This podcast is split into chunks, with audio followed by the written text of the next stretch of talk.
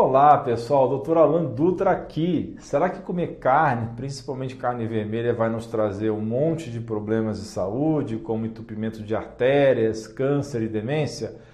Já ouviu falar disso? Pois é, muita gente tem essa crença, inclusive os apaixonados por um bom bife e até quem opta por não consumir. O fato é que há uma enxurrada de informações desencontradas, ciências apresentadas de forma complicada, ideologias de todos os lados.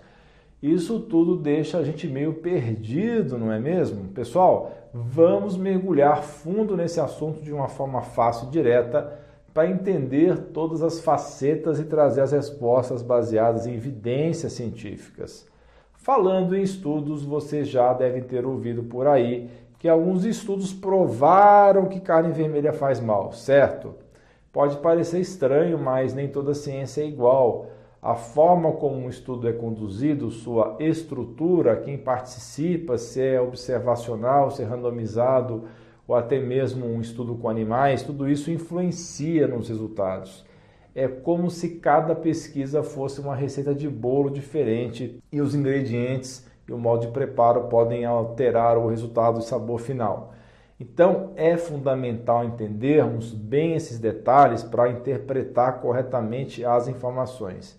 Porém, eu sei que para muitos de vocês mergulhar nesses detalhes técnicos pode ser aborrecido e complicado.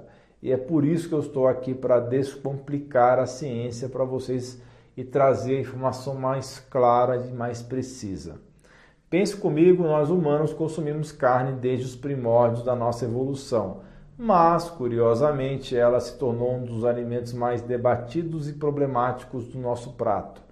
Então vamos desmistificar alguns pontos. A carne vermelha é uma excelente fonte de muitos nutrientes importantes, incluindo a B12, a niacina, o selênio, ferro, zinco, cobre e o potássio. A carne contém uma série de substâncias bioativas e antioxidantes, é o caso da creatina, da carnitina, da carnosina, da taurina, glutationa, ácido linoleico conjugado e ômega 3. Pessoal, um detalhe importante: tanto a vitamina B12 quanto a verdadeira vitamina A, em sua forma ativa, o retinol, que é um potente antioxidante, estão presentes somente na carne. Agora, a carne é uma fonte incrível de proteína para nós. Afinal, somos seres musculosos e para manter essa musculatura, nada melhor do que consumir carne, que em sua maioria é músculo. Claro, muitos dizem que feijões são ricos em proteínas e eles até são para padrões vegetais, mas eles carecem de alguns aminoácidos essenciais que a carne oferece em abundância. Conforme envelhecemos, precisamos de mais proteína para manter nossos músculos em forma. E há um aminoácido especial chamado leucina, que é fundamental para isso. Os alimentos de origem animal são campeões em leucina, o que facilita a manutenção e construção muscular. Infelizmente, os vegetais não oferecem tanto desse aminoácido.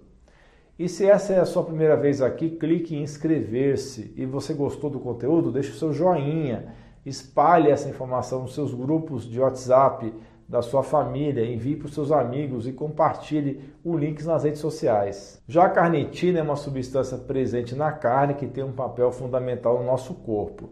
Imagine ela como se fosse um táxi que transporta combustível para a nossa fábrica de energia, conhecida como mitocôndria. Sem ela, nossa célula simplesmente não consegue extrair energia de forma eficiente.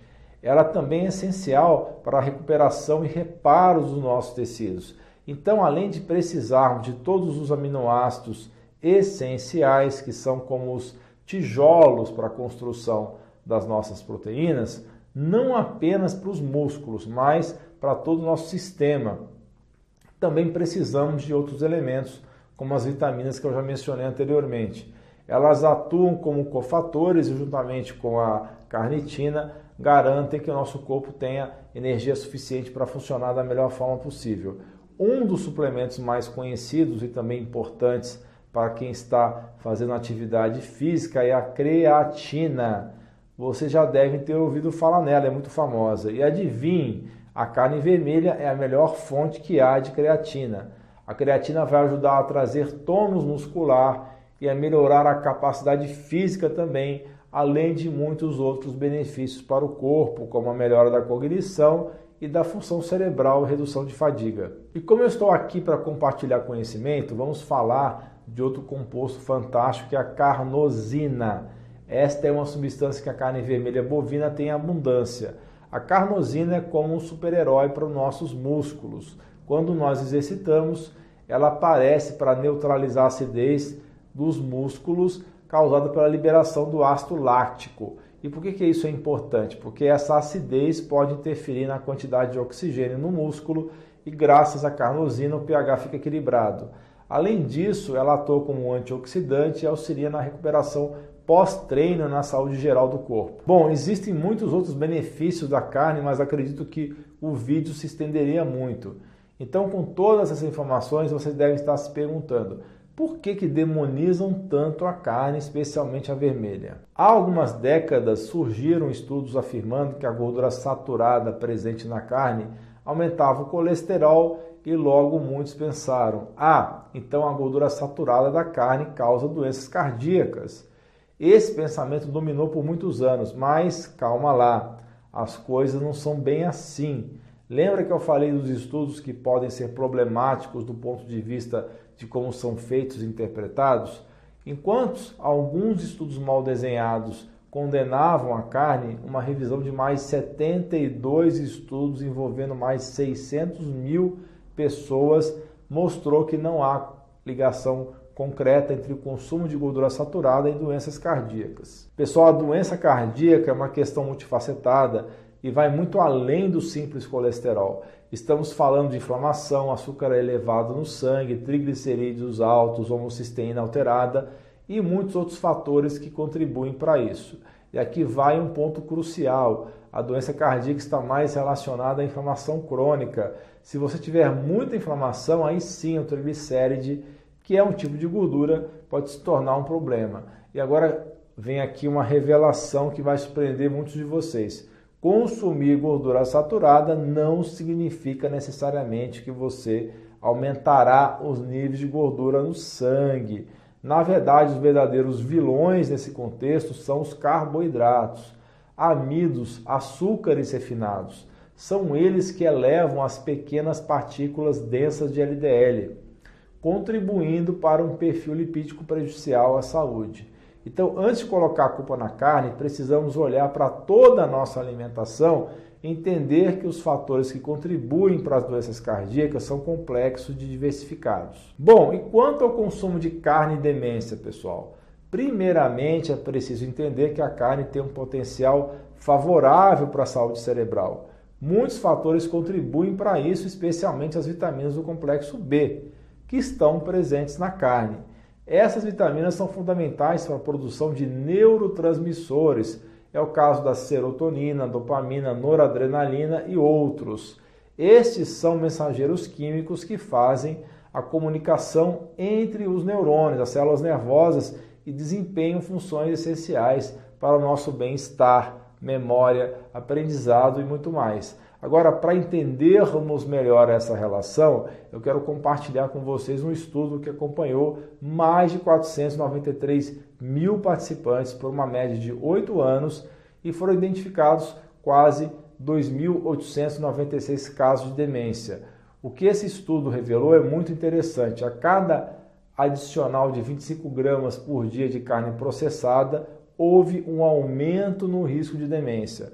Por outro lado, a adição de 50 gramas por dia de carne vermelha não processada foi associada a uma redução no risco de demências. Ou seja, a mensagem aqui é clara. Enquanto carnes processadas podem aumentar o risco de demências, as carnes não processadas, as vermelhas, podem ser aliadas na prevenção. A escolha do tipo de carne que consumimos faz toda a diferença. Também voltando ao assunto carne vermelha e problemas cardíacos. Muitos estudos não fazem uma distinção clara entre carne vermelha processada, é o caso de bacon, salsicha, presunto, nuggets, hambúrgueres prontos, e carne vermelha não processada, como bifes e cortes frescos. Pessoal, eu vou deixar todos esses estudos na descrição do vídeo. Por exemplo, em um estudo massivo que incluiu mais de 448 mil pessoas, a carne processada foi associado a um maior risco de mortalidade principalmente devido a doenças cardíacas, enquanto a carne vermelha não processada não mostrou qualquer associação. A nossa comunidade de membros que tira dúvidas comigo diretamente em lives semanais exclusivas já aprendeu muito sobre saúde. Conheça esse e outros benefícios, clica no botão abaixo, seja membro. Você já deve ter ouvido falar na ligação entre a carne vermelha e o câncer, em especial o câncer de intestino grosso, colo retal. Esse é um tema controverso. A classificação da OMS em 2015 fez manchetes em todo o mundo. No entanto, a palavra-chave aqui é provavelmente a evidência é menos conclusiva do que a mídia retratou. Em estudo de 2015 no PLOS ONE, os investigadores avaliaram as dietas de mais de 134 mil pessoas para determinar como o consumo de carne vermelha poderia impactar o risco de desenvolver o câncer. De acordo com esse estudo, embora a carne processada estivesse associada a um risco aumentado de câncer de intestino grosso coloretal, havia poucas evidências de que uma maior ingestão de carne vermelha não processada aumentasse esse risco. Pessoal, muitos estudos não separam carne processada de não processada. Isso é essencial, já que os compostos potencialmente cancerígenos ou que causam inflamação são frequentemente encontrados em carnes processadas. Inclusive, muitas dessas carnes são repletas de óleos hidrogenados, também de gordura trans, conservantes químicos e até carboidratos refinados e transgênicos. Mas existe um outro problema relacionado às carnes que pode ter um impacto na nossa saúde e que pode causar inflamação e ter relação com câncer e demências. Você sabia que o jeito como cozinhamos a nossa carne pode impactar em tudo isso? Quando preparamos carnes e até outros alimentos em temperaturas super altas, podemos acabar produzindo alguns compostos que não são tão amigos da nossa saúde, como produtos finais de glicação avançada, os EIGES, as aminas heterocíclicas e os hidrocarbonetos aromáticos policíclicos. Todos esses compostos podem contribuir para o desenvolvimento de inflamação e câncer. Sabe aquela camada mais torrada que se forma nos alimentos? É disso que eu estou falando. Quando cozinhamos em temperaturas mais amenas, como grelhar levemente ou cozinhar em panela, os alimentos preservam melhor as suas propriedades e evitamos a formação desses compostos EIGES, que não são tão legais para a nossa saúde. E olha só, isso não vale só para carnes, não. Se você ama um legume ou verdura grelhada, a mesma regra se aplica. Agora, marinar a carne em suco de limão, alho ou vinho tinto antes de cozinhar é outra estratégia que também pode ajudar a prevenir a formação desses produtos químicos nocivos. Bom, eu sei que algumas pessoas vão comentar que não se sentem bem comendo carne, principalmente carne vermelha. Lembram que eu sempre digo que nem tudo é bom para todos? Podem existir alguns problemas acontecendo que fazem com que você tenha dificuldade de digestão da carne. Primeiro, você precisa entender que existem três motivos principais para isso acontecer. O primeiro é relacionado ao ácido clorídrico do estômago. Ele é essencial para digerir proteínas, especialmente as da carne vermelha. Se você não tem o suficiente desse ácido clorídrico, pode sentir desconforto na hora de comer isso.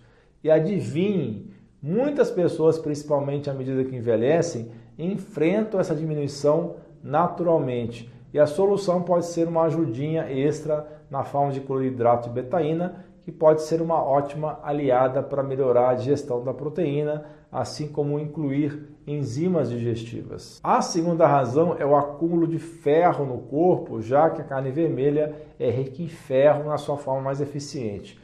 O ferro é fundamental para a saúde, mas em excesso pode ser tóxico. E o detalhe é que o nosso corpo não tem um mecanismo eficiente para eliminar o ferro extra. Isso pode causar vários problemas, desde inflamações até condições mais graves, mais sérias, como a cirrose do fígado. Sintomas como dor de cabeça, fadiga ou insônia após comer carne pode indicar um excesso de ferro. E a terceira razão é que algumas pessoas podem ter alergia à carne vermelha. Nesses casos, sintomas como náusea, coceira ou vômito podem surgir após o consumo. Então, se você tem algum desses sintomas após comer a carne vermelha, é essencial conversar com um especialista para entender o que está acontecendo. Agora vamos mergulhar em um detalhe super importante. Já ouviram falar da carne bovina criada a pasto? ela é muito mais saudável quando comparada à carne bovina convencional ou industrial. Bem, essa carne vem de gado que tem uma dieta baseada em capim e outros alimentos naturais durante toda a sua vida. E como sabemos, o que o animal come e como ele vive influencia diretamente na qualidade do alimento que consumimos. Além disso, esses animais não recebem antibióticos ou hormônios, tornando a carne muito mais natural. A maior parte da produção brasileira de carne bovina é produzida ainda a pasto, sendo apenas 3% de todo o rebanho estimado para serem terminados em sistema intensivo ou confinado. Porém, ainda assim, podem ser alimentados meio a meio com ração e alimentação natural de pastagem. Pensando em benefícios, a carne bovina alimentada com pasto leva vantagem. Ela tem quantidades muito mais significativas de ácidos graxos ômega 3 e de vitamina A do que a carne alimentada com grãos. Outro benefício é o CLA, o ácido linoleico conjugado, que é um ácido graxo e uma das substâncias que compõem o que se chama de gorduras ou lipídios. Nas duas últimas décadas, numerosos benefícios à saúde foram atribuídos ao CLA, incluindo ações para reduzir o risco de câncer, aterosclerose, diabetes e massa corporal gorda. Os estudos demonstraram que a carne de gado a pasto tem de 200 a 500% mais CLA em proporção aos ácidos graxos totais do que a carne de gado com dieta baseada principalmente em grãos e que são confinados. E como eu sei que a carne foi produzida a pasto ou que qual foi o modo de produção? Ainda há poucas iniciativas que diferenciem a carne produzida a pasto da carne proveniente de confinamento. Isso ocorre porque nas produções em larga escala o gado se mistura quando chega ao frigorífico e assim fica difícil diferenciar. No entanto, atualmente alguns produtores estão destacando nas embalagens esse diferencial como uma vantagem. Uma dica é que Visualmente, a gordura da carne de boi a pasto é mais amarelada por causa da vitamina A, enquanto a carne proveniente de confinamento possui a gordura mais branquiçada. Continue comigo e assista esses dois vídeos relacionados que são sensacionais. Seis conclusões sobre dieta carnívora e o outro vídeo é sobre o aminoácido taurina. Estão aparecendo aí na sua tela. Muito obrigado pela sua atenção. Um grande abraço, um beijo no seu coração. Você é fera!